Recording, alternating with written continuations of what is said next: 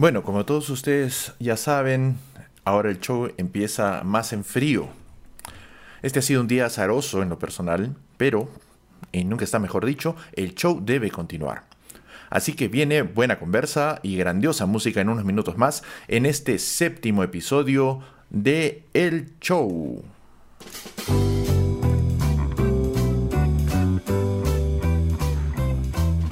Esto es El Show una hora de conversación junto a Enrique Durán.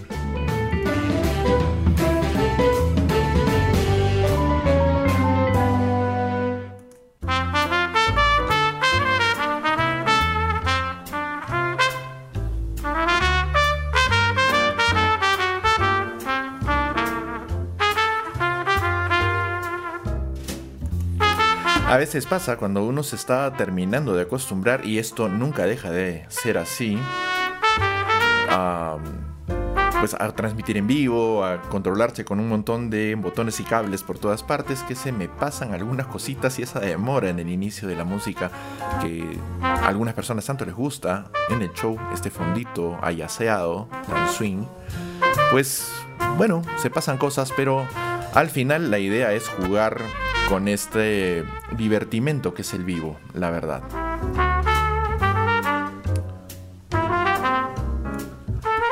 Bienvenidas y bienvenidos al show. Son las 22 horas con 4 minutos y hoy es marzo 17 de 2021. Este es el episodio 1x7 del show con Enrique Durán.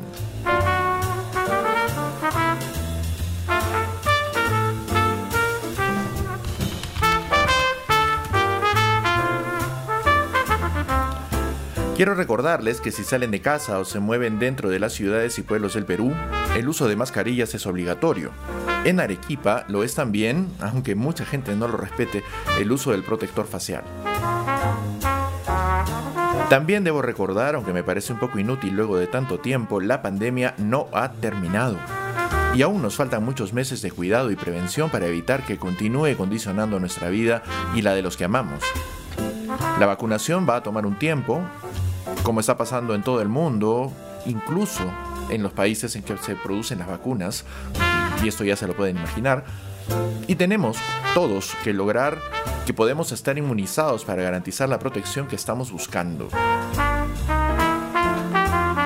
El día de hoy el gobierno ha anunciado a través de la primera ministra una serie de medidas que regirán durante los cuatro días del fin de Semana Santa a nivel nacional. Se está imponiendo una cuarentena severa durante esos cuatro días, muy parecida a aquella que experimentamos hace un año cuando todo esto empezó.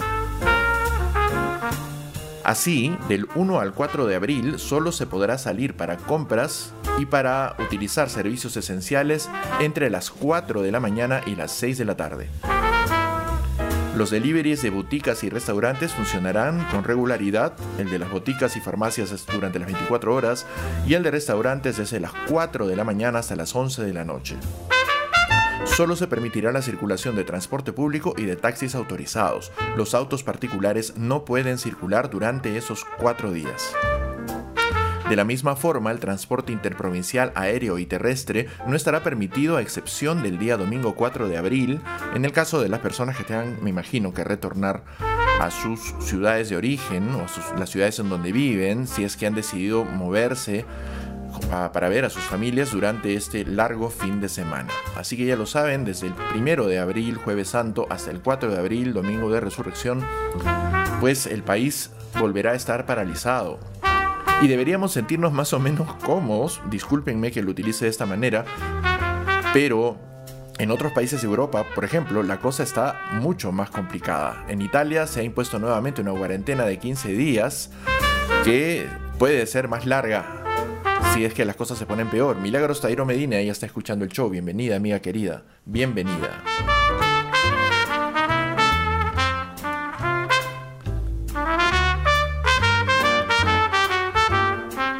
Esta noche me acompaña para formar parte de esta este, locura de transmisiones y programas en vivo mi muy querida Verónica García Jarufe, miembro fundadora casi de Fototrip, una fotógrafa excepcional, tengo que decir, muy querida amiga y en estos últimos años dedicada al estudio de la antropología, que se ha convertido en su pasión personal. De eso vamos a conversar durante esta noche y de algunas otras cosas eh, que seguramente resultarán interesantes en el contexto en el que nos estamos moviendo y con todas las cosas que se nos vienen por delante en las próximas semanas. Paola Angulo también está escuchando el show. Bienvenida, Pao, querida amiga. Y la dueña de República Café, que en Bolívar 107 los espera para que la pasen chévere, en un lugar seguro, que respeta los protocolos y comiendo rico y tomando un cafecito muy, muy bueno.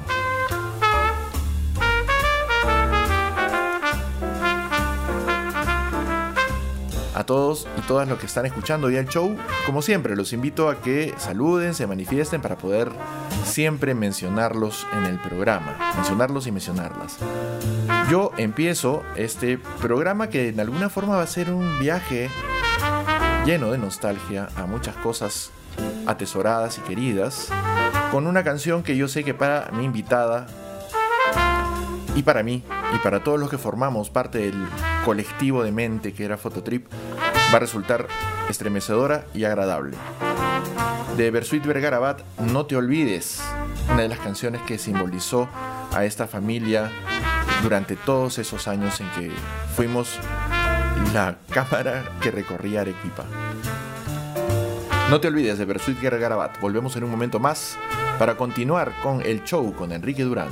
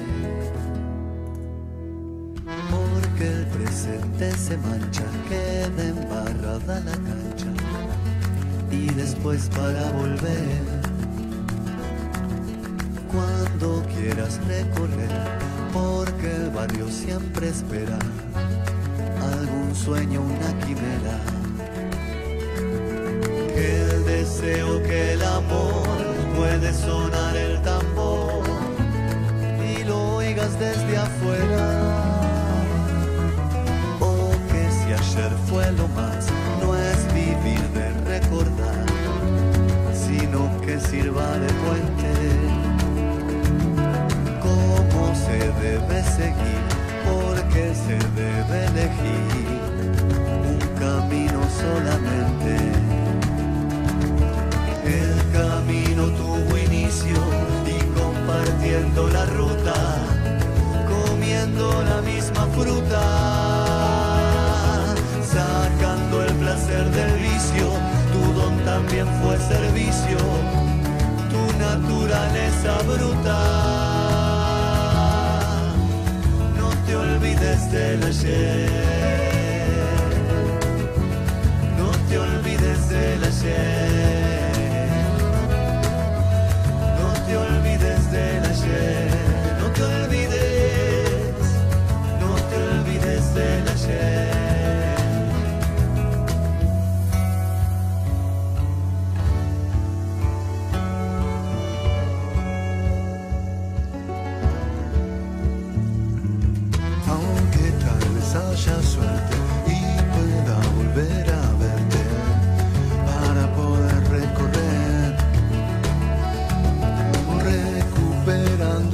tal vez te abras en la esquina y ya desde la banquina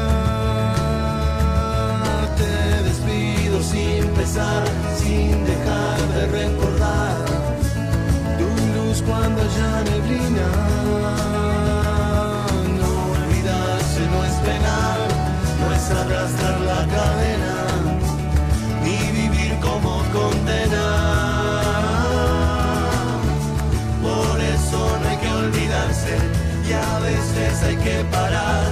que de tanto garpar el polvo suele engañar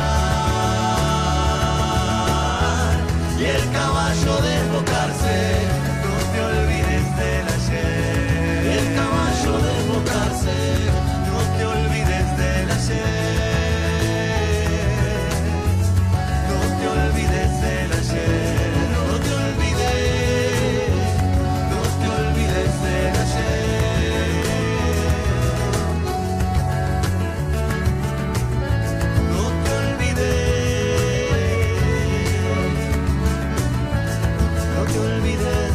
Sẽ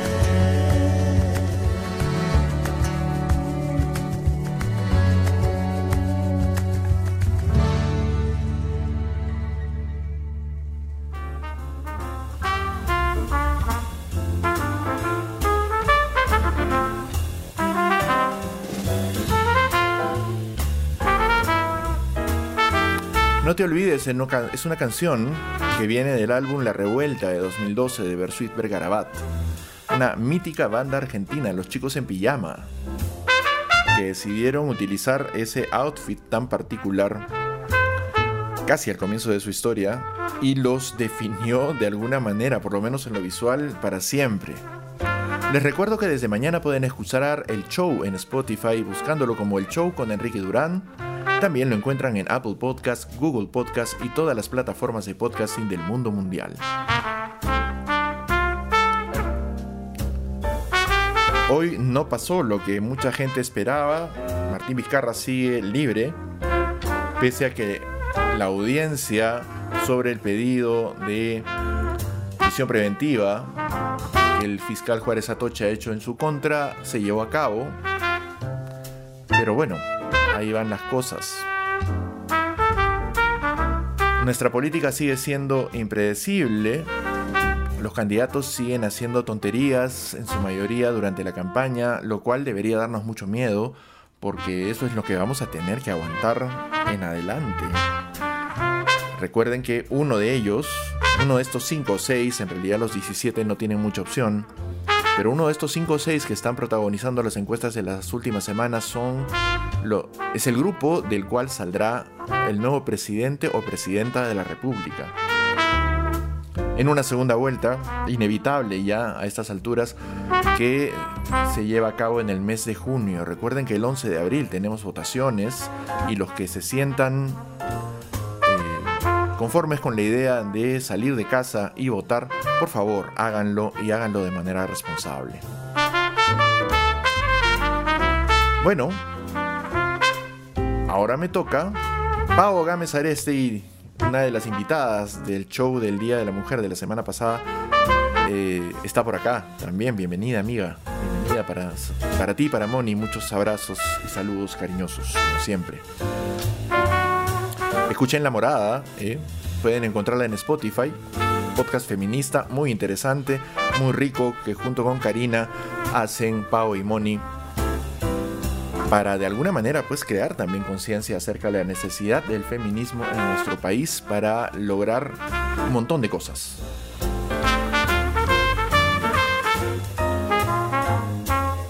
Ahora a mí me toca ya ponerme en contacto con mi entrevistada de esta noche. La tengo justo allí, ya en espera. Vamos a ver cuando esté lista.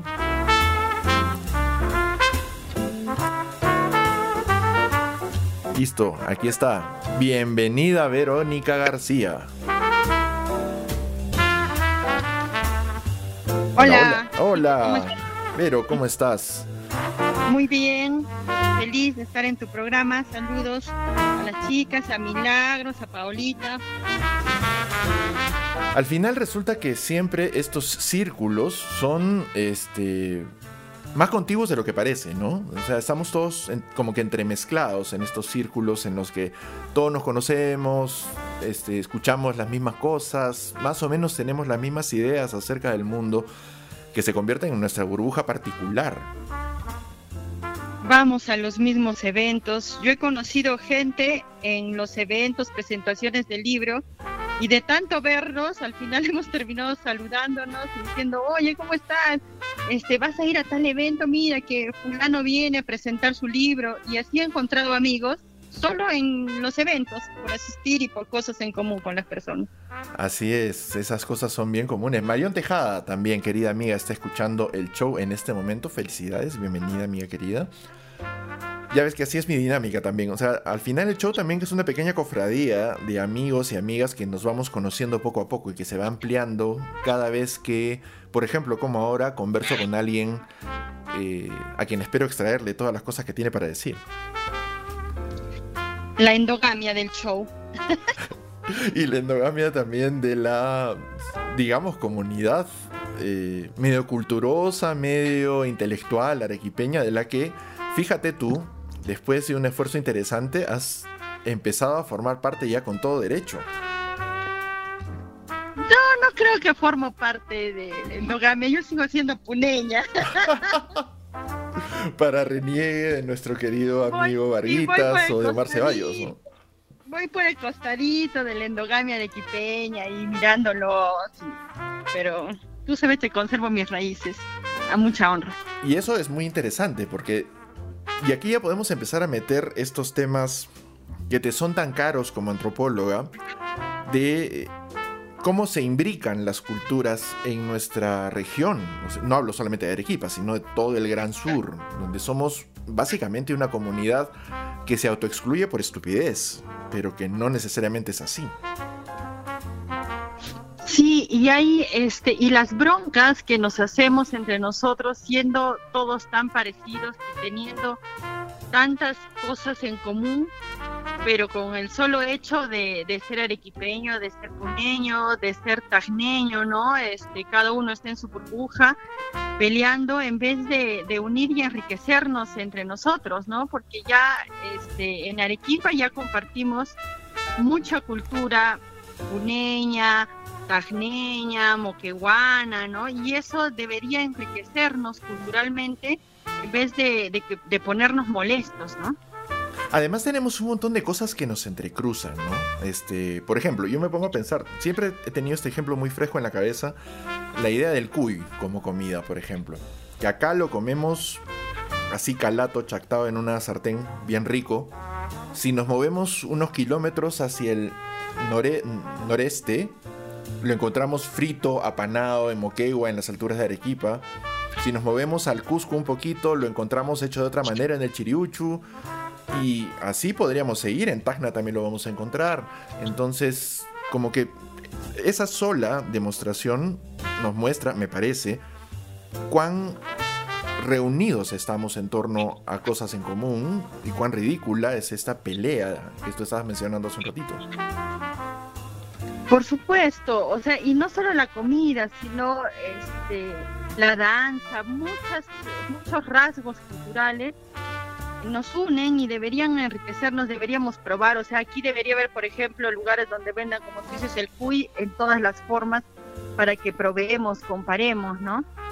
Pero estamos pues con esta idea de que mi cultura es mejor que la tuya, ¿no? Y es lo que, por ejemplo, en, en antropología, lo que nos enseñan, que no, el relativismo cultural es que no hay cultura mejor, es la cosa de entenderla en un contexto diferente. De repente es un contexto diferente al tuyo, pero tienes que entenderlo, ponerte en los pies del otro para entender por qué usa eh, ciertos aspectos de una forma, por qué come así, ¿no? En vez de, de estar atacándonos, como dices.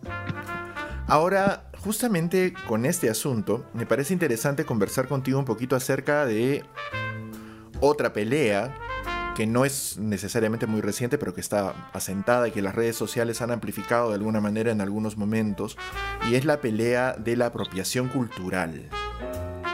¿No? Esta idea de que eh, mi cultura me pertenece solamente a mí y a los míos, entonces, si yo hablo en quechua, puedo hacer el Inti Raimi, pero si tú no hablas en quechua, no puedes hacerlo porque no tienes las raíces. Este, yo quiero bailar, no sé, morenada, pero yo no tengo raíces en puno, entonces no puedo hacerlo y si lo hago me, estoy, apropiando de la cultura de los puneños. Y así, en este enrevesado universo en que vivimos en la región sur del Perú, eh, me parece extraña esta idea de la apropiación cultural. Tanto desde, desde ti misma como desde la antropología, más o menos cómo se ve este diálogo truncado. Claro, hay que tener en cuenta que la cultura es dinámica, que no es estática y, no se va a quedar este, sí, y cuando nosotros migramos, esta cultura cambia y toma una funcionalidad diferente a la ciudad de origen. Como ejemplo voy a poner los sicuris. Tú sabes que yo investigo los sicuris y, mi vida, este, los últimos cinco años han sido los sicuris.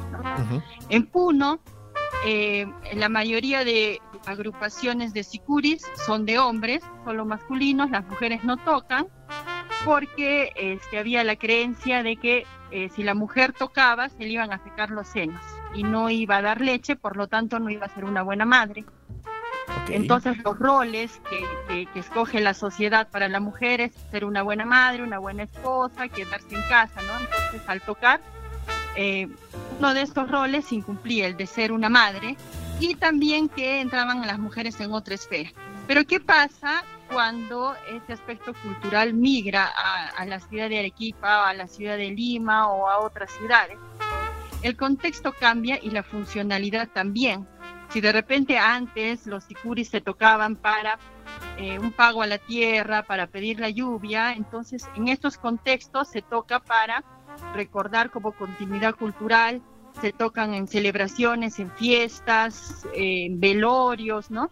Entonces va cambiando y la mujer se puede integrar. Entonces hay muchas mujeres que han integrado las agrupaciones y, y nos hemos dado cuenta que la cultura cambia y tiene otra función en otra ciudad. Entonces hay muchas personas que todavía tienen ese pensamiento un poco tradicionalista, que dicen, no, esto se debe quedar así. Pero ¿qué pasa si la cultura se queda así? Se pierde.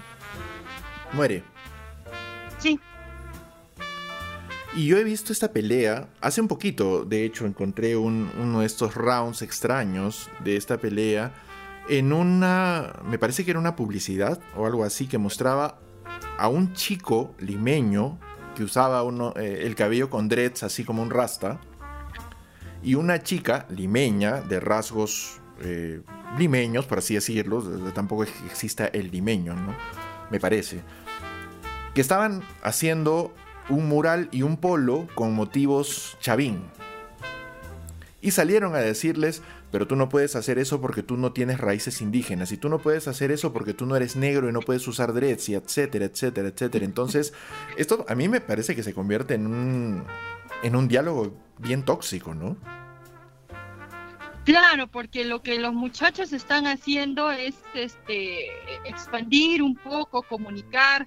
En vez de decirles tú no debes hacer, deberíamos preguntarles por qué están haciendo eso, qué significa, por qué han escogido este motivo, si han escogido este dibujo, para ustedes qué significa, cómo lo toman ustedes, cómo lo toman la cultura ya, cómo lo, abrir un espacio de un espacio de diálogo en vez de, recriminar y, y cortar las alas. ¿no?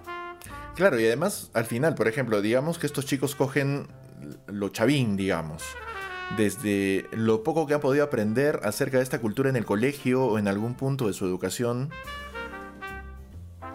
Entonces, en lugar de echarles la culpa a ellos por desconocer ciertas cosas, por, digámoslo así, tratar banalmente algún aspecto cultural, también habría que reestudiar nuestra currícula educativa y la forma en la que el Estado se involucra en la formación de estas identidades culturales para todos.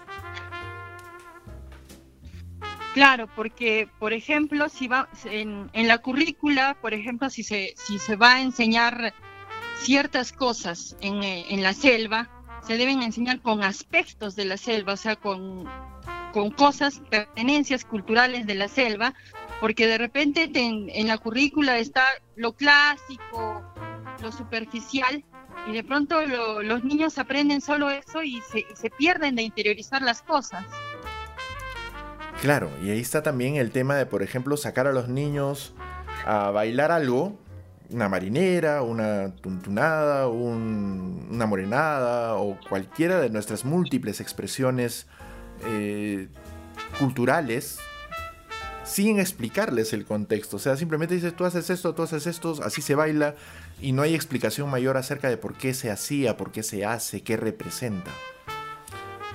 Exacto. A mí me da mucha gracia, por ejemplo, que todas las promociones de los colegios, eh, promoción de inicial, promoción de sexto grado, promoción de secundaria, bailan por el Día de la Madre o por eh, una actividad muy importante en el colegio una morenada o una diablada como el número, ¿no? Pero luego, sin embargo, cuando esto se baila en el corso, están reclamando puneños que vienen aquí a destruir nuestro corso, ¿no? Si, en todos los colegios la morenada y, la, y, la, diablada es el, el número, ¿no? Siempre lo dejan para quinto año, para sexto, para la promoción. Claro, es un, es un, además es un, es un baile muy espectacular, muy eh, físico, muy poderoso, muy potente, ¿no? Que debería hacernos sentir bien. Claro, lo dejan también porque es vistoso, por las luces, este, por la vestimenta, ¿no? Se queda como el mejor, el mejor número, pero sin embargo están criticando luego. Pero si lo han bailado en el colegio y lo bailan en el colegio y lo enseñan desde niños, yo he sido profesora de inicial eh, nueve años, no ha habido año en que la promoción del jardín baile o morenada o diablada, ¿no? Pero no se les enseña a los niños, ya es por inercia que bailaban, pero no, no se les enseña ni se les dice de dónde viene, qué contexto tiene este baile, ¿no? En efecto, y eso es, mm, a mí me parece muy triste, porque así es como se pierde la cultura, así es como se muere la cultura. Esa es una auténtica banalización y no las otras, ¿no? Sí, debemos empezar, creo, este, de ir inculcando desde pequeños el respeto hacia las otras culturas, el conocimiento primero del, del otro, el conocimiento de, de, las características culturales de los otros para luego poder respetarlas. Sí, pues ahí todavía nos falta un largo camino por recorrer. Y luego salen a decir que las ciencias sociales son inútiles y que no cooperan en nada. Y que no son ciencias además, ¿no? Que no cooperan en nada al crecimiento del país. Eso me parece absurdo. No, las ciencias sociales es lo más hermoso, lo más hermoso que he descubierto luego de la ingeniería, ¿no? Siempre dicen, este, ay no, si estudias este, ciencias sociales es muy fácil, a ver, métete en ingeniería. Y yo he estudiado ingeniería alimentaria en una universidad particular y luego ciencias sociales en una nacional y me ha costado. O sea, la ingeniería llegas a un punto y tienes que ir a ese punto y, y es fácil. Bueno, para mí ha sido fácil pero en cambio en las ciencias sociales hay tantas aristas, tanto que interpretar, tanto que analizar, eh, tener un pensamiento crítico amplio y eso sí es complicado. Complicado e importante. Importante como cada una de las tres canciones que me has enviado para que sean tu banda sonora esta noche. Quiero que empecemos a hilar este diálogo musical también contándome, tú tienes que contarle al público de qué va la primera canción que vamos a escuchar esta noche. La primera es la de Juanito Ayala, ¿verdad? Exacto. Ya, esa canción, este, las tres canciones para mí representan momentos en mi vida, en las ciencias sociales todavía, que me han marcado. Esta, yo estaba estudiando una pasantía en Arica, un semestre, me fui un semestre y justo cuando llegué, después de un mes de clases, empezó la revuelta feminista, lo que llamaban la quinta ola, y recién vi una huelga de verdad, ¿no? no yo, estaba acostumbrada a las huelgas de la UNSA y decía, bueno, bien, la UNSA, estas huelgas, pero cuando vi la, la huelga en la Universidad de Tarapacá, que se tomaban toda la universidad para exigir un, un pliego de reclamos cerraron las, eh, las clases y, y, dormían en la universidad, las chicas dormían en la universidad, los profesores iban de mañana a llevarles pan, a llevarles comida, a llevarles este apoyo moral y todas las tardes había este, una sesión para conversar qué se está avanzando, ¿no? la huelga duró tres meses, o sea, todo mi semestre aprendí lo de la huelga y conversé y tuve una inversión cultural espectacular en Arica, ¿no? En lo académico, este, casi nada, el 10%. Y eh, en Arica la vida cultural es muy rica, porque es una ciudad fronteriza donde hay mucho estudiante boliviano y peruano, hay becas eh, para estudiantes peruanos y bolivianos de toda la carrera, ¿no? Terminan, los, los tajneños terminan sus, sus clases, eh, terminan el quinto de secundaria y pueden participar en esta beca, en, este concurso y todo el, todos los cinco años les pagan la estadía, la comida, ¿no? Entonces la vida cultural era maravillosa. Y hubo un concierto gratis de los Jaivas. Fue alucinante, gratis, ver a los Jaivas lugar hermoso, en serio. que eran las presencias tutelares. Y fuimos, eh, Américo Martínez vino desde acá, Jorge Bedregal también. Fuimos al concierto y el telonero, uno de los teloneros era Juanito Ayala, este chico, y empezó a cantar vamos la mano arriba, chico, muchacho, así. y nosotros, Diosito, ¿dónde estamos?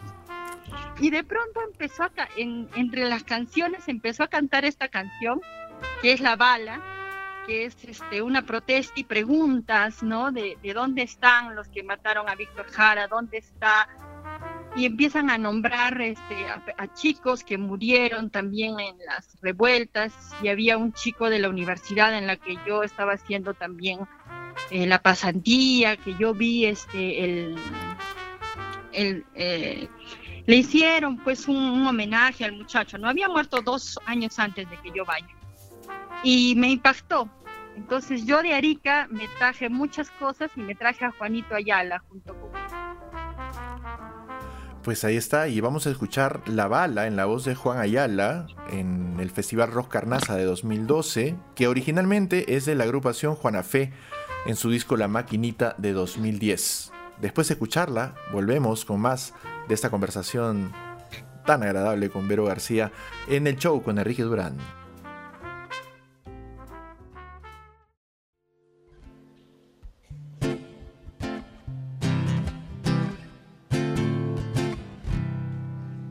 Me pongo a cantar al compás de la vihuela, que al hombre que lo desvela una pena extraordinaria, como la ave solitaria con el cantar se consuela.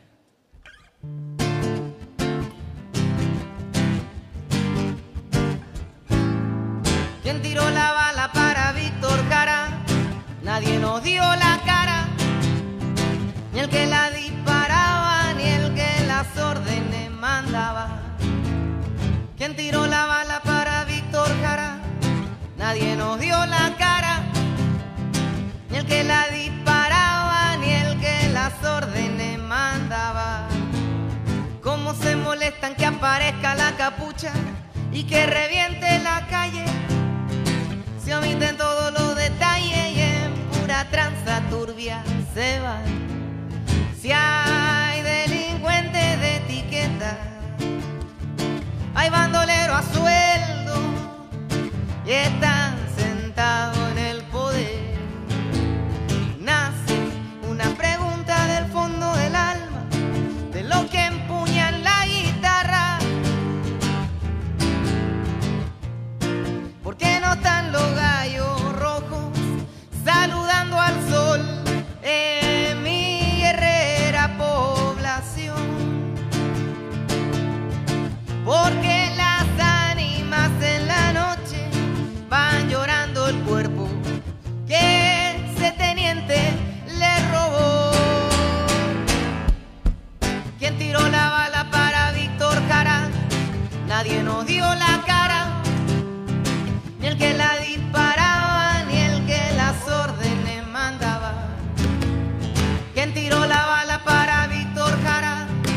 Nadie nos dio la cara, ni el que la disparaba ni el que las órdenes mandaba.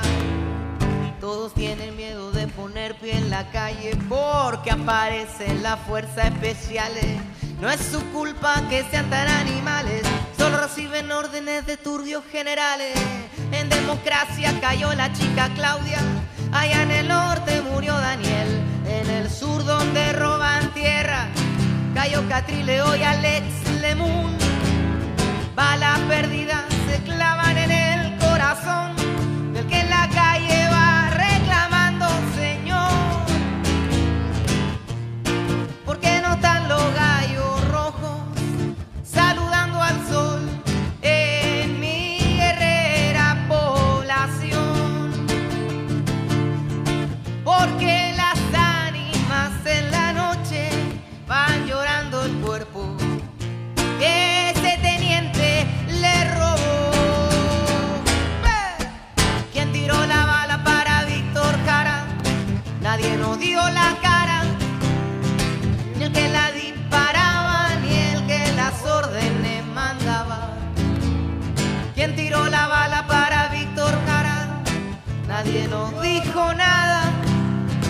el que la disparaba, ni el hijo puto que las órdenes mandaba.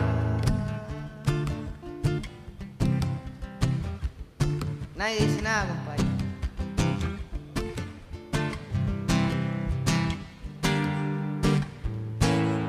¿Y a dónde están los que lo hicieron?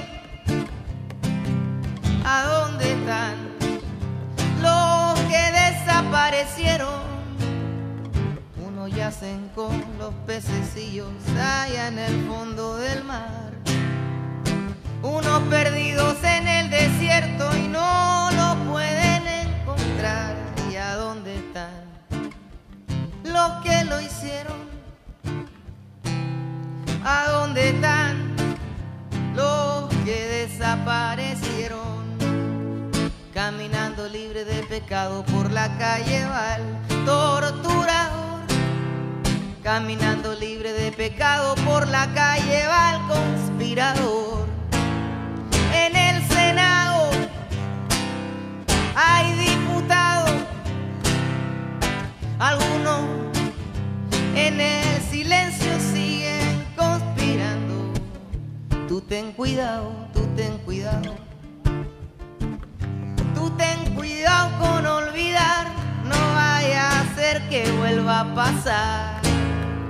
Canta por aquí, raya la muralla, que no son canallas los que rayan la muralla. Cuando la verdad se calla, hay que puro ir a la calle y dar la batalla. Tú ten cuidado, camarada, agarra fuerza, que hay mucho para reempujar. Con el puño levantado, vamos que todo esto hay que limpiar, hay que cambiar, pide. Me puse a improvisar sin pedir permiso. Vámonos que esto luego se va a acabar. ¿A dónde están? ¿A dónde están? Seguro que lo vamos a encontrar. Y si no los encontramos, por lo menos los vamos a funar. A punta de poemas, de murales, de canciones y de marcha. Toda la rabia tiene que reventar. No te la puedes dejar en el corazón, en el pecho, en las palabras. Tienes que salir por algún lado. Vamos, que esto ya tiene que rebalsar. No te quedes callado. Ya con esta me despido. Vámonos para algún lado. ¿A dónde están los gallos rojos? Saludando al sol en mi guerrera población. Porque las ánimas en la noche van llorando el cuerpo que ese teniente le robó.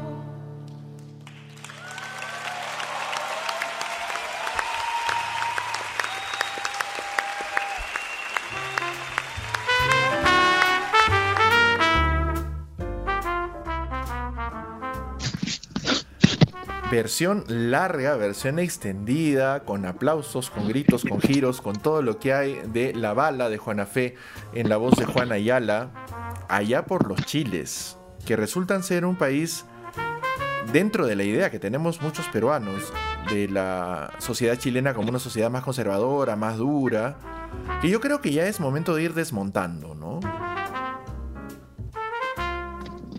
Sí, por ejemplo, este Arica, que es una ciudad que está en frontera, es una ciudad más libre. Yo he visto a la gente más libre que se expresa. eh, no hay lo que comentábamos, no hay prejuicios si estás fumando marihuana. En la universidad teníamos un espacio que se llamaba La Colina, donde los chicos se sentaban a fumar, la gente se expresa, sale en las marchas y no hay una no, no, yo no he visto ni he sentido racismo debe ser porque hay mucho boliviano hay mucho peruano en uno de los mercados este, que se llama el agro que es como si fuera el avelino Ujú. yo encontraba todo, había leche gloria, este, mayonesa, la cena, ¿no? Y todos este, estaban felices. Una, la palta, una de las marchas feministas, por ejemplo, cuando pasamos por la zona de migración, las chicas cantaban este, peruanas, chilenas, todos somos hermanas, peruanas, chilenas, ¿no? Ajá. Me pareció alucinante, o sea, es algo que acá, si cantas eso acá, este, te cae una piedra, ¿no? Ah, sí, eso es terrible. Acá somos espantosamente xenofóbicos. Me has hecho pensar ahora que decías que encontrabas paltas ahí en el agro. Imagino que paltas moqueguanas. Sí. Este, ¿Cómo debe ser hacerse un completo con palta de otro país? ¿no? Yo he visto acá a, chilenos, chilenas haciéndose su completo, este sándwich extraño que tienen con salchichas y con palta, pero derritiéndose ante la maravilla que predica además el comendatore Bedregal de la palta peruana, ¿no? Esta, esta mantequilla natural.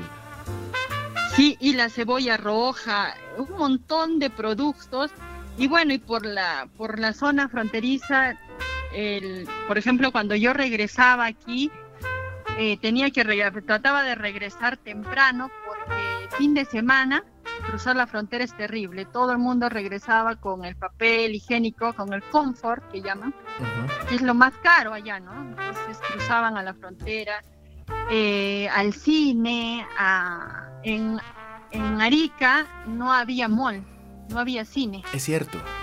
Y se iban a Tacna para ver cine. Exacto, y cuando yo fui, inauguraron, solamente había un cine pequeño nada más que presentaba algunas películas, ¿no? Y eso es bien gracioso porque es, bien gracioso porque yo tengo muchos amigos, entrañables amigos tacneños, que solían de chicos cruzar a Arica para ver películas que no se podían estrenar en Tacna porque en Tacna no había cine. Y ahora sí, ya es al revés. Ahora es al revés, es al revés, pero ya se ha inaugurado ya un mall grande con cine y la inauguración fue espectacular, ¿no? Yo no fui, vi a través de las redes porque se inauguraba, el mall era pequeño, y mis amigos, este, mis compañeros de la pensión me comentaban que iban y era como en una procesión, ¿no? Todos alrededor del televisor de Saga Falabella, pero así mirando por el costadito. Y la en la inauguración estuvieron morenadas, pincus y sayas para inaugurar. O sea, imagínate bailando dentro del mall e inaugurando y dando la bienvenida al mall. Una cosa fuerte, esta cuestión que debería, como digo, desmitificar mucho la percepción que tenemos de las sociedades latinoamericanas que nos rodean. Sobre todo porque debería obligarnos a mirar más hacia adentro, que es una cosa que tú, no solamente como estudiante y ahora antropóloga, sino también como ser humano, has experimentado cuando te contactaste con el Sikuri. Sí, el, el Sikuri para mí fue fue encontrarme. Este, cuando yo ingresé a Ciencias de la Comunicación, porque a mí este, me llamaba la atención investigar. Entonces recuerdo a Omar Ceballos un día en la casa contándonos sobre su libro de Hemingway, ¿no? Y decía eh, los detalles y cómo estaba investigando. Entonces yo miro a Jorge y le digo, yo quiero el champú que él está usando. Y me dice, y me dice él es comunicador, estudia ya. Entonces me voy, me ingreso a Ciencias de la Comunicación, me quiero investigar. Y en Ciencias de la Comunicación el primer curso que me toca es Antropología de la Comunicación. En el que el profesor nos pone el ejemplo clásico de los ingenieros que van a una comunidad y ven a las mujeres que estaban lavando en el río y, ponen agua y ponen unos lavatorios este, en el centro de la ciudad y las mujeres seguían lavando en el río, ¿no? Y esto es porque no, porque las mujeres, para las mujeres este era un espacio de ellas, un espacio para conversar, ¿no? Para dialogar, era su espacio. Y en comunicación, en una verbena, eh, tocaron unos sicuris. Yo les dije a los chicos, quiero ingresar. Ingresé al grupo de sicuris y ahí conocí a Ciro, que ha sido mi, mi maestro, mucha paciencia el muchacho, en serio, hay que hacerle un altar al chico, porque yo pues, este, tú sabes que soy un poquito desorejada. oh, sí. Y, y no le daba, el chico persistente y me decía, ¿sabes qué? No le entras, pero tienes el entusiasmo que eso te vale, me dijo. Entonces, él, gracias a él, llegué a la agrupación este, Claveles Rojos de Huancaní donde estás hasta ahora, además. Sí, esa es este, la agrupación en la que ya estoy cinco años y en la que empecé tocando tímidamente y de pronto un día, después de tocar unos seis, siete meses con ellos, que no, no tocaba tan bien, me, decía algún compañero, este, compañerita, ¿no quieres bailar mejor? y yo, no, quiero seguir tocando, quiero seguir tocando. Y yo insistía y de pronto me miré alrededor y me di cuenta que era la única mujer que tocaba, con 30 hombres aproximadamente, ¿no? Y entonces dije, ¿por qué pasa esto? ¿Por qué soy la única? Les preguntaba a las chicas que bailaban si querían tocar, no, no, eso es para hombres, no, a mí no me gusta, me decían, ¿no? Y ahí es donde nació este, una de mis primeras investigaciones, que es eh, la mujer sicuria en Arequipa, ¿no? Importante también para empezar a enriquecer el acervo antropológico social científico de nuestra ciudad. Tengo que saludar a Vanesita Ormeño Chávez que está escuchándome desde Ica, a Ricardo Raj, muchas gracias por escuchar el show, a mi querida Claudia Arevalo que está también oyendo el programa, y a todas y todos los que están por acá paseándose por el show, así con el jale terrible que tiene Vero García para atraerme público al programa, que es toda la razón, o sea, en realidad cualquier... No, no, esto es comercial. Simplemente eso, mentira.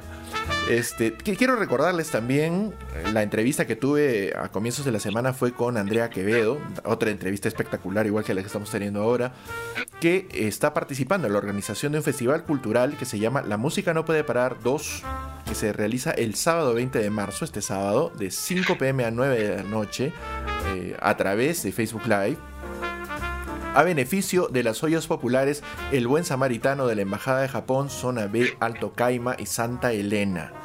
Va a estar mucha gente interesante, eh, Sonido Prendido, César de Ilane, Pi 3.14 y Pájaro Mulato. Así que los que están queriendo pasar un buen rato con música interesante y además participar de una iniciativa que ayuda al sostenimiento de las zonas que están más económicamente deprimidas y realmente golpeadas por esta pandemia, entrenle al Festival Cultural La Música No Puede Parar en el Facebook de Backstage Oficial, arroba Backstage Oficial, en Instagram también.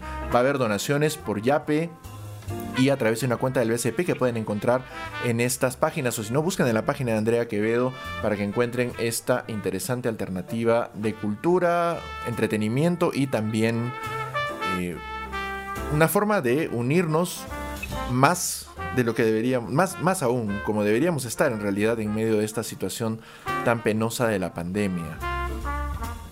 ¿Cómo han pasado ustedes la pandemia en la casa?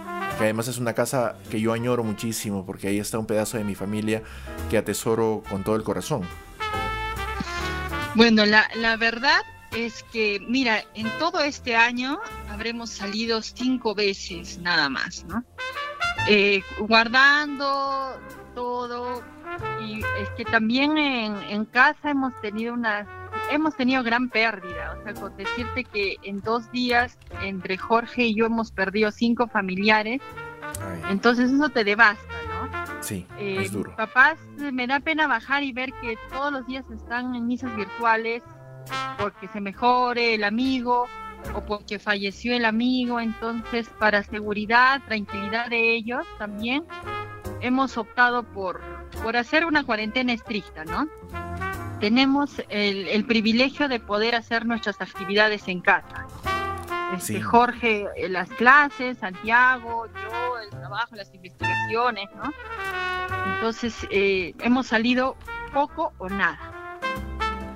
Sí, pues, han podido mantenerse en casa. Eso eh, también, de todas maneras, me ha me ha dejado cierta tranquilidad porque con todo, este, siempre uno está preguntándose qué, qué ha sido de los amigos, cómo están eh, en medio de todo este mare magnum que nos ha venido encima con la pandemia, no solamente con las pérdidas, afortunadamente yo no he tenido aún a nadie cercano eh, que haya partido, pero personalmente yo mismo estuve enfermo, sí he conocido un montón de gente enferma en mi trabajo eh, y tal.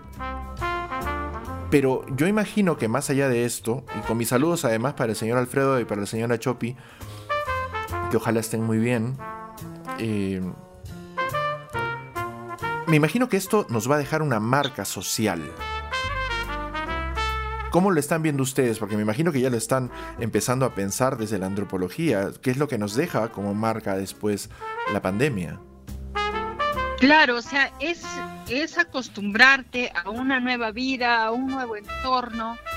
Eh, para muchas personas les ha costado un poco asimilar, ¿no? Porque al principio era un poco de incertidumbre y de saber, bueno, estamos cumpliendo ya un año de estar en cuarentena, ¿no? Y era 15 días y bueno, luego trabajo, y esa incertidumbre que, tienes en el corazón y, que no sabes cuándo va a terminar y, el llegar a asimilarlo ha sido un poco complicado. Entonces ahora yo veo una, una sociedad en redes, tenemos que acostumbrarnos a estar en redes, a trabajar en redes, a, hacer, a una nueva normalidad. Este, yo no creo que haya una nueva normalidad después de la cuarentena que salgamos, ¿no? La nueva normalidad es la que estamos viviendo ahora y nos hemos dado un golpe así este, contra la pared al ver todas las, las diferencias sociales que han, habido en esta pandemia, ¿no? Decía, ay, este, en los memes decían, esta pandemia nos va a hacer más solidarios. Pero de pronto nos hemos visto arañándonos, discutiendo uno con otro, porque el hecho de estar encerrado, de no salir, este, o de, o de ver cómo buscas, eh, cómo, cómo, cómo, te las buscas, ¿no? las personas que han quebrado, los negocios, vamos a tener que rehacernos, ¿no? Y, y, repensarnos como sociedad, como seres humanos a un nuevo futuro, tenemos que ser más solidarios, más empáticos, ¿no? De repente lo digo así, o sea, puede ser algo utópico, iluso, pero es lo que yo, yo espero que, salga de esta cuarentena. Muchos hemos tenido pérdidas y de repente eso hace que, mire, nos miremos hacia adentro, ¿no? Y, salgamos de nuestra burbuja y empecemos a pensar en los demás. Nosotros somos un grupo privilegiado que nos hemos podido quedar en casa y no ha habido muchos cambios en nuestra vida más que ese. No, o que hemos podido reconstituirnos de otra forma o sea, y quejarnos de repente de decir, ay, me quedo en casa, eso me suena así, un poco así fuera sacado de onda, porque hay muchas personas que le están pasando eh, muy mal, ¿no? Y esto también ha ayudado, al, lo que ha hecho es que hayan muchos performances de personas en redes, yo, es lo que yo veo de pronto han empezado a construirse eh, personajes en redes porque ya no son las personas, ¿no? Uno se crea un personaje para, para los demás en las redes sociales, con una postura, y esto ha incrementado, eso ha incrementado también eh, las noticias fake, el no, eh, el no investigar antes de publicar, el atormentar.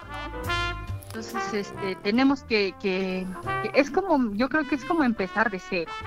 Sí, y de alguna forma eso es lo que vamos a tener que asumir cuando todo esto termine.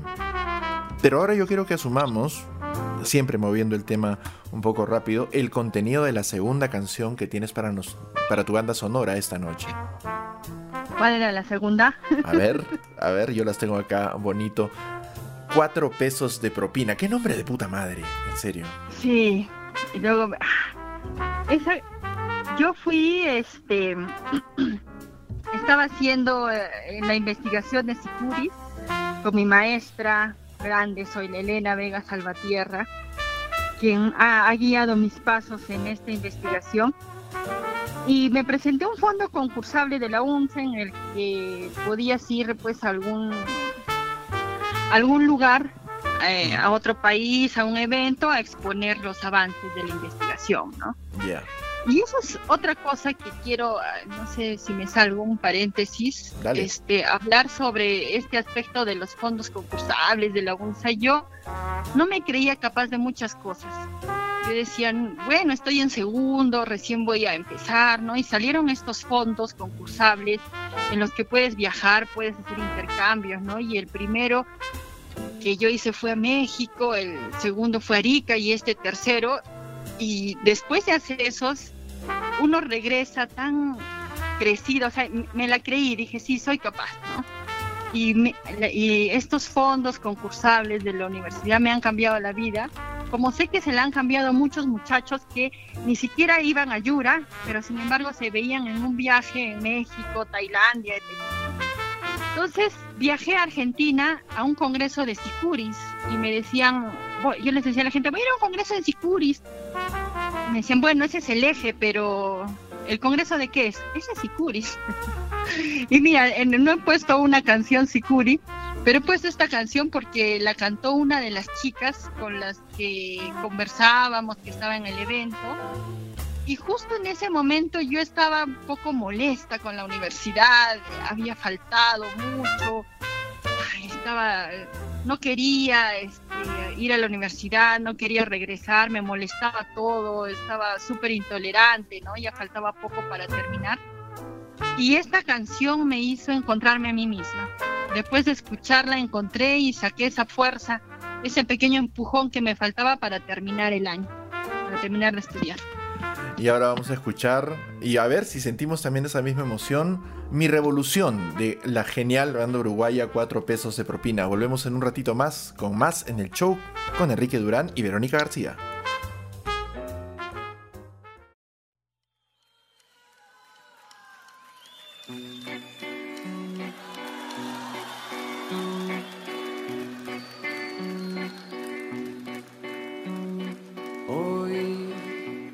La pelea que doy es quererme más. Hoy el grito que doy es silencio. Hoy te pido perdón si te lastimé el corazón.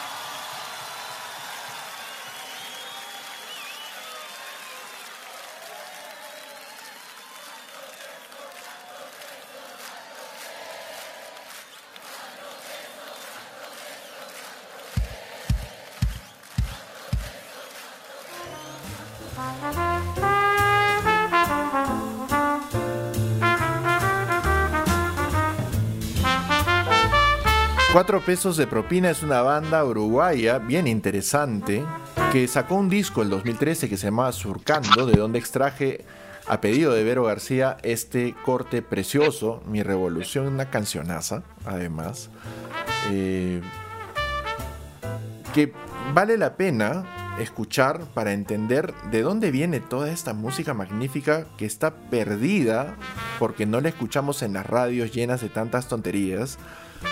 Eh, bueno, tampoco lo hubiéramos escuchado en la radio cuando éramos chicos, ¿verdad, Vero?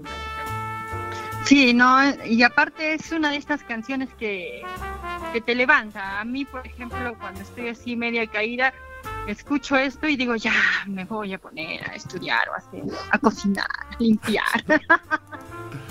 Pero es que en serio, si, si la música no va a afectar nuestra vida, entonces ¿para qué escuchar la música?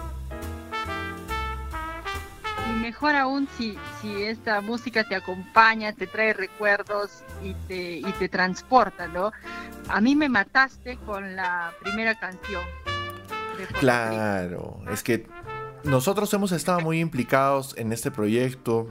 Tú misma, Jorge, que está ahí acompañando el show. Este, mi muy querido hermano Bedregal. Y todos los demás que estábamos en el proyecto, Rey, Angie, Andrea, Dai, Dani. Sí, ha el sido propio un Santi. proyecto increíble. No, no puedo creer que hemos sido capaces de salir todos los domingos durante tres años a sacar fotos y reunirnos, siendo como somos, tan distintos. Hemos tenido una, re- una reunión a la cual no ha sido. No, no pude. Hace dos semanas será un Zoom y de pronto cuando nos preguntábamos, oye, ¿cómo estás pasando tu cuarentena, tu encierro?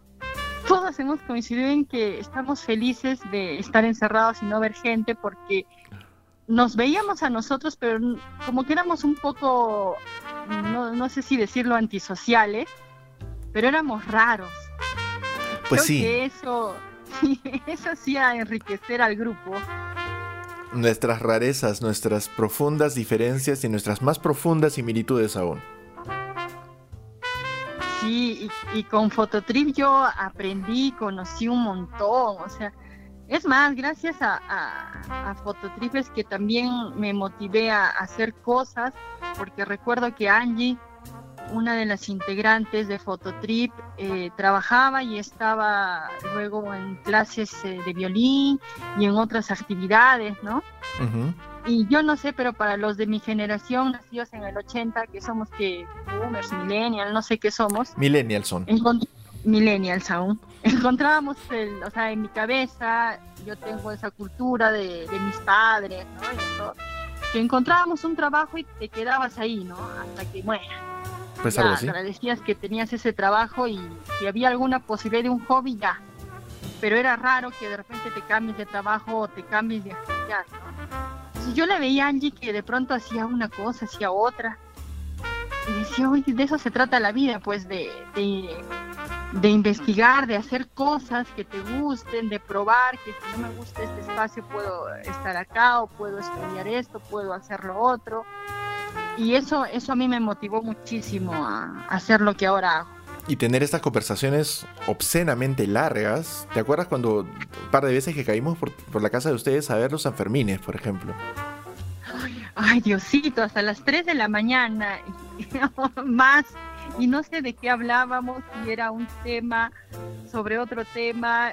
Bueno, siempre hemos tenido en común los frikis que, somos con algunas series y algunas cosas, y sin licor, ¿ah? Porque muchos pues. dirán, bueno, sí, yo me aguanto, pero no, no tomábamos nada. No, pues, no, no. Y eso no quiere decir que los trippers no le echáramos al trago, ojo varios sí. Ah, no, no, si, hay invitaciones y aceptas. Claro, pero las reuniones eran lo que eran, eran una orgía de comida, de conversación así obscenamente larga y de un friquismo letal. Sí, la comida era infaltable. Claro, no hay trip sin comida. y ahora dónde vamos a comer. Es más, ha habido, ha habido este momentos en que la comida definía el trip. En, en Sachaca o en tal lugar hay un venden eh, una rica comida. Entonces vamos a hacer trip ahí, vamos por las calles. En efecto, en efecto. Fíjate que hemos tenido un pequeño hipo de transmisión. Ya se restableció en Facebook. Todavía estoy teniendo un pequeño hipo aquí en, en Icecast, en la otra plataforma. Ojalá que se solucione pronto. La internet es una cochinada. Lamentablemente no podemos escapar de esa maldición pero si los chicos y chicas que me están escuchando todavía en eh, Facebook, que ya se restableció la señal, me pueden dar así señales de que estamos vivos, voy a ser muy feliz. Igual, como ya saben, ustedes pueden encontrar esta conversación y las anteriores que hemos tenido en esta nueva etapa de podcasting que es el show, pues la encuentran en Spotify, la encuentran en Apple Podcasts, en Google Podcasts, en cualquiera de las plataformas en donde ustedes hacen esto tan interesante que es escuchar a gente hablando con otra gente. Y es al fin y al cabo una parte súper importante de la comunicación como la entendemos nosotros. Una cosa que nos pasaba mucho con Fototrip era esta idea de contar a través de las imágenes. Sí, y de ver las perspectivas de otros ojos. Me acuerdo que hay varias fotos que hemos tomado la misma foto, pero desde diferente punto de vista, ¿no? Y creo que cada uno ya se especializaba en cierto tipo de fotografía, en expresar a través de ella. Lo que a mí me encantaba era que, que todos iban con su Nikon, con su Canon, qué sé yo, y yo iba con mi portátil chiquitita y de pronto hacía portada y todos me odiaban. Eso me encanta. Es que sacabas un fotón que daba miedo. Pero ahí estamos. Nalu Luna también está escuchando el programa. Bienvenida, como siempre, querida amiga, a darte la vueltita por el barrio del show. Y a toda la gente que ha tenido algún problema, F5. Los que están en Facebook, F5. Los que están en Icecast, pues ojalá que puedan restablecer la conexión ahora mismo porque ya está funcionando de nuevo. Eh, para continuar con este último pedazo de la conversación con Vero. Fototrip nos ha marcado en muchas formas, espero que también haya marcado la vida de algunas otras personas eh, que de alguna manera fueron parte de todo este esfuerzo. Hemos conocido mucha gente, muchos lugares y yo creo particularmente que a nuestra forma hemos hecho mucho bien. Sí, hemos dejado eh, constancia, como se dice ahora, evidencias, ¿no? Porque en la universidad, en el colegio, te, vas a dejar evidencias. Hemos dejado evidencias eh, de una Arequipa vista a través de nuestros ojos. De una Arequipa, hemos sido los últimos en tomar este tingo, hemos estado metidos en lo del domo, hemos llegado a lugares que, que, que no conocíamos. Recuerdo ese viaje a Yura Viejo, Ah, que de claro. pronto seguía la carretera y las imágenes, que yo todavía tengo al señor ahí, este casuto en una piedra que le tomé una foto, y esas imágenes y el conocer se han quedado y están ahí, ¿no? Están ahí para la vista de muchas personas que todavía entran a la página fototrip.pe Ajá. y que miran y que miran nuestros álbumes. Yo, ¿sabes lo que creo ahora que nos faltó este, en los álbumes? Un poco más de texto y contexto para algunas fotos. Sí, a Pero mí también me parece sí. eso.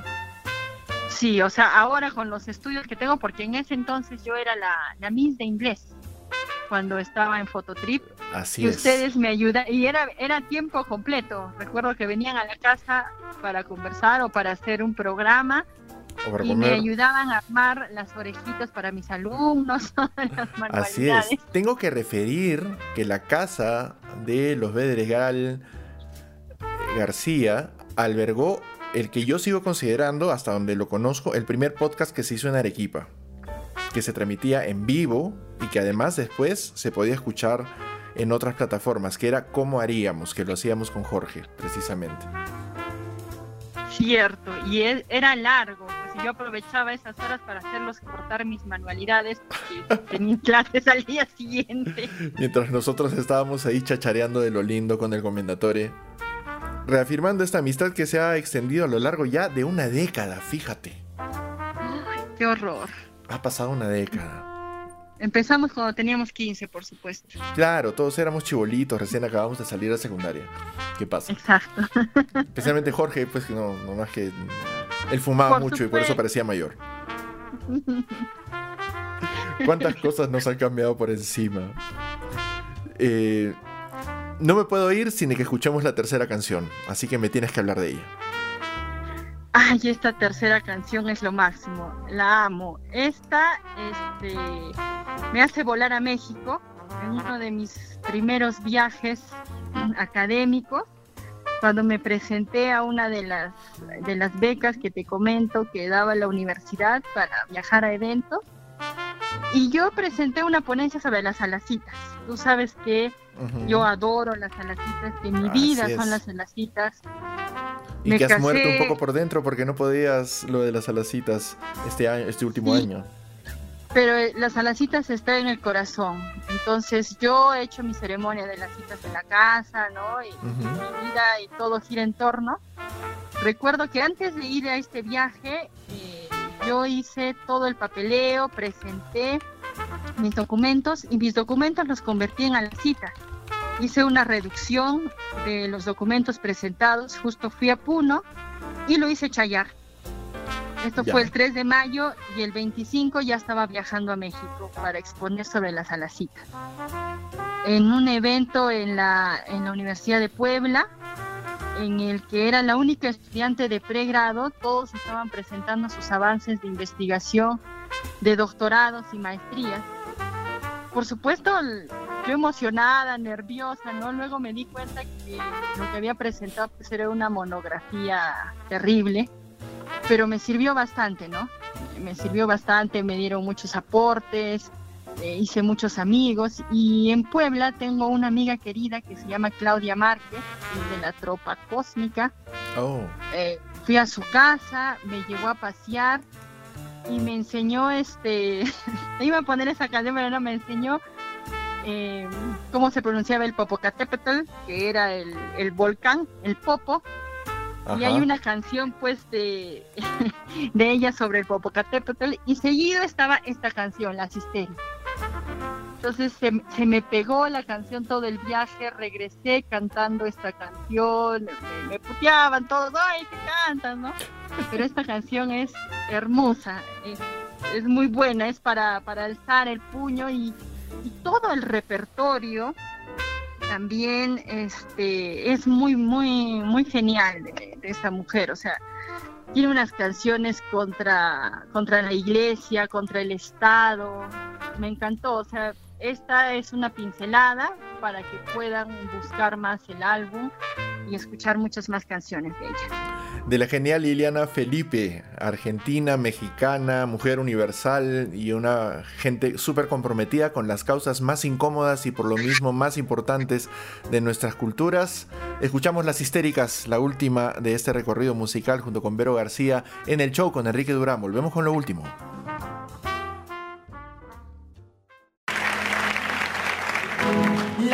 Histéricas somos lo máximo. Las histéricas somos lo máximo. Extraviadas, boyeristas, seductores, compulsivas, finas divas arrojadas al diván de Freud y de Lacan. Ay, Segismundo, cuánta vanidad, infantil manzana, el orgasmo victoriano. Ay, Segismundo, cuánta vaginalidad, el orgasmo se te escapa de la mano. Ay, Segismundo, de tal macho ya no encaja. No me digas que el placer es pura paja. Por lo demás correspondo a tus teorías, estoy llena de manías, sueños, fobias y obsesiones. Solo tu envidia del pene y el diván de tus segundos administra mis pulsiones compulsivas. Como me duele este mundo, mundo, la parálisis, la envidia, la neurosis nos gobierna. Como me duelen los pobres, como jode la miseria, ahora sí que lo de menos es la histeria. Las histéricas somos lo máximo. Las histéricas somos lo máximo. Solidarias, fabulosas, planetarias, amorosas, superegos moderados, unilingüos para todas a placer.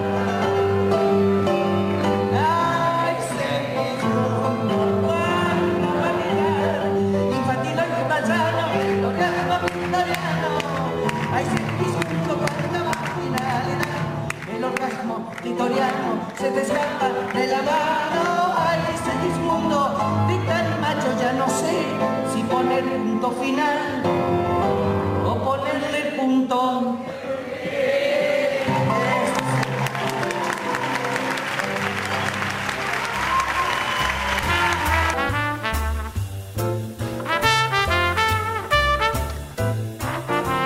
Liliana Felipe es una artista nacida en Argentina, tiene 66 años, perdió a parte de su familia durante la espantosa dictadura del proceso en los años 70, emigró a México por casualidad, huyendo de la dictadura, que eh, el golpe la atrapó en una gira con su banda de entonces, justamente en Perú, y luego terminó recorriendo América hasta llegar a México en el 77 eh, y se quedó, se quedó por allá, se quedó a vivir, se convirtió en un artista importante allá también y afianzó ese discurso contestatario, poderoso, vital, necesario para todas las causas que nos recorren como latinoamericanos, unas causas que no por falta, sino más bien por estar ahora implicada en ellas más directamente, Verónica García también está, está abanderando.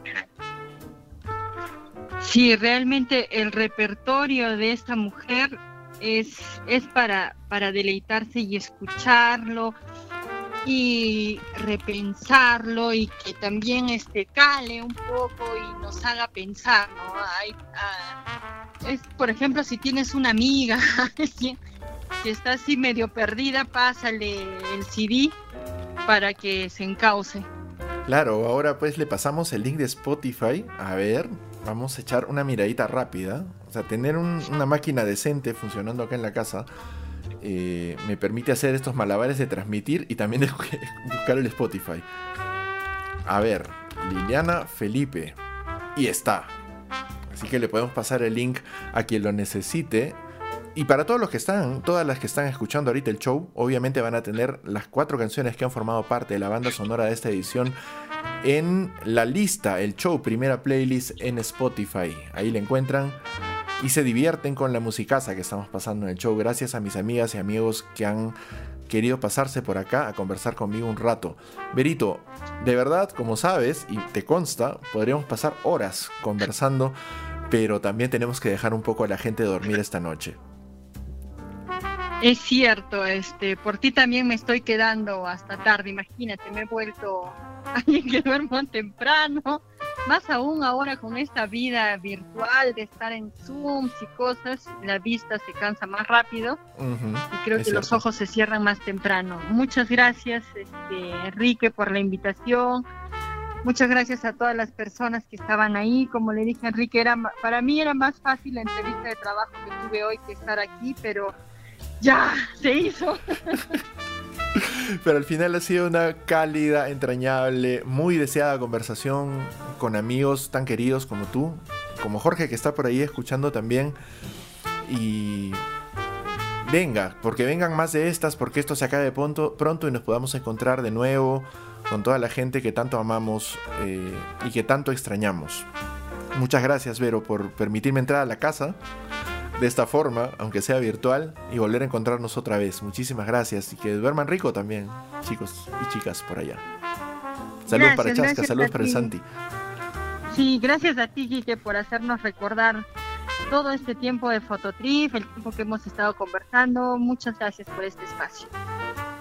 Y muchas gracias también a todas y todos los que han estado escuchando, a Pau, a Nalú, a Claudia, a Mili, a Ricardo, que ojalá esté por ahí, a Vane Ormeño, que anda por esos lados, también a Paola Gámez de La Morada, y bueno, a todas y todos los que están escuchando el show ahora mismo, les mando un abrazo grande, tenemos que encontrarnos este viernes. Y quiero anunciarles antes de terminar esta noche que el próximo miércoles vamos a tener en el show a Alejandro y María Laura contando y cantando para nosotros en vivo en el programa especialísimo de la próxima semana. Y el viernes que viene tengo a Ángela Delgado, la organizadora y la madre del GG Festival en Arequipa, una de las más interesantes promotoras culturales de nuestra región, junto conmigo también. Vienen más cosas interesantes en el show que crece y crece gracias a que ustedes lo escuchan.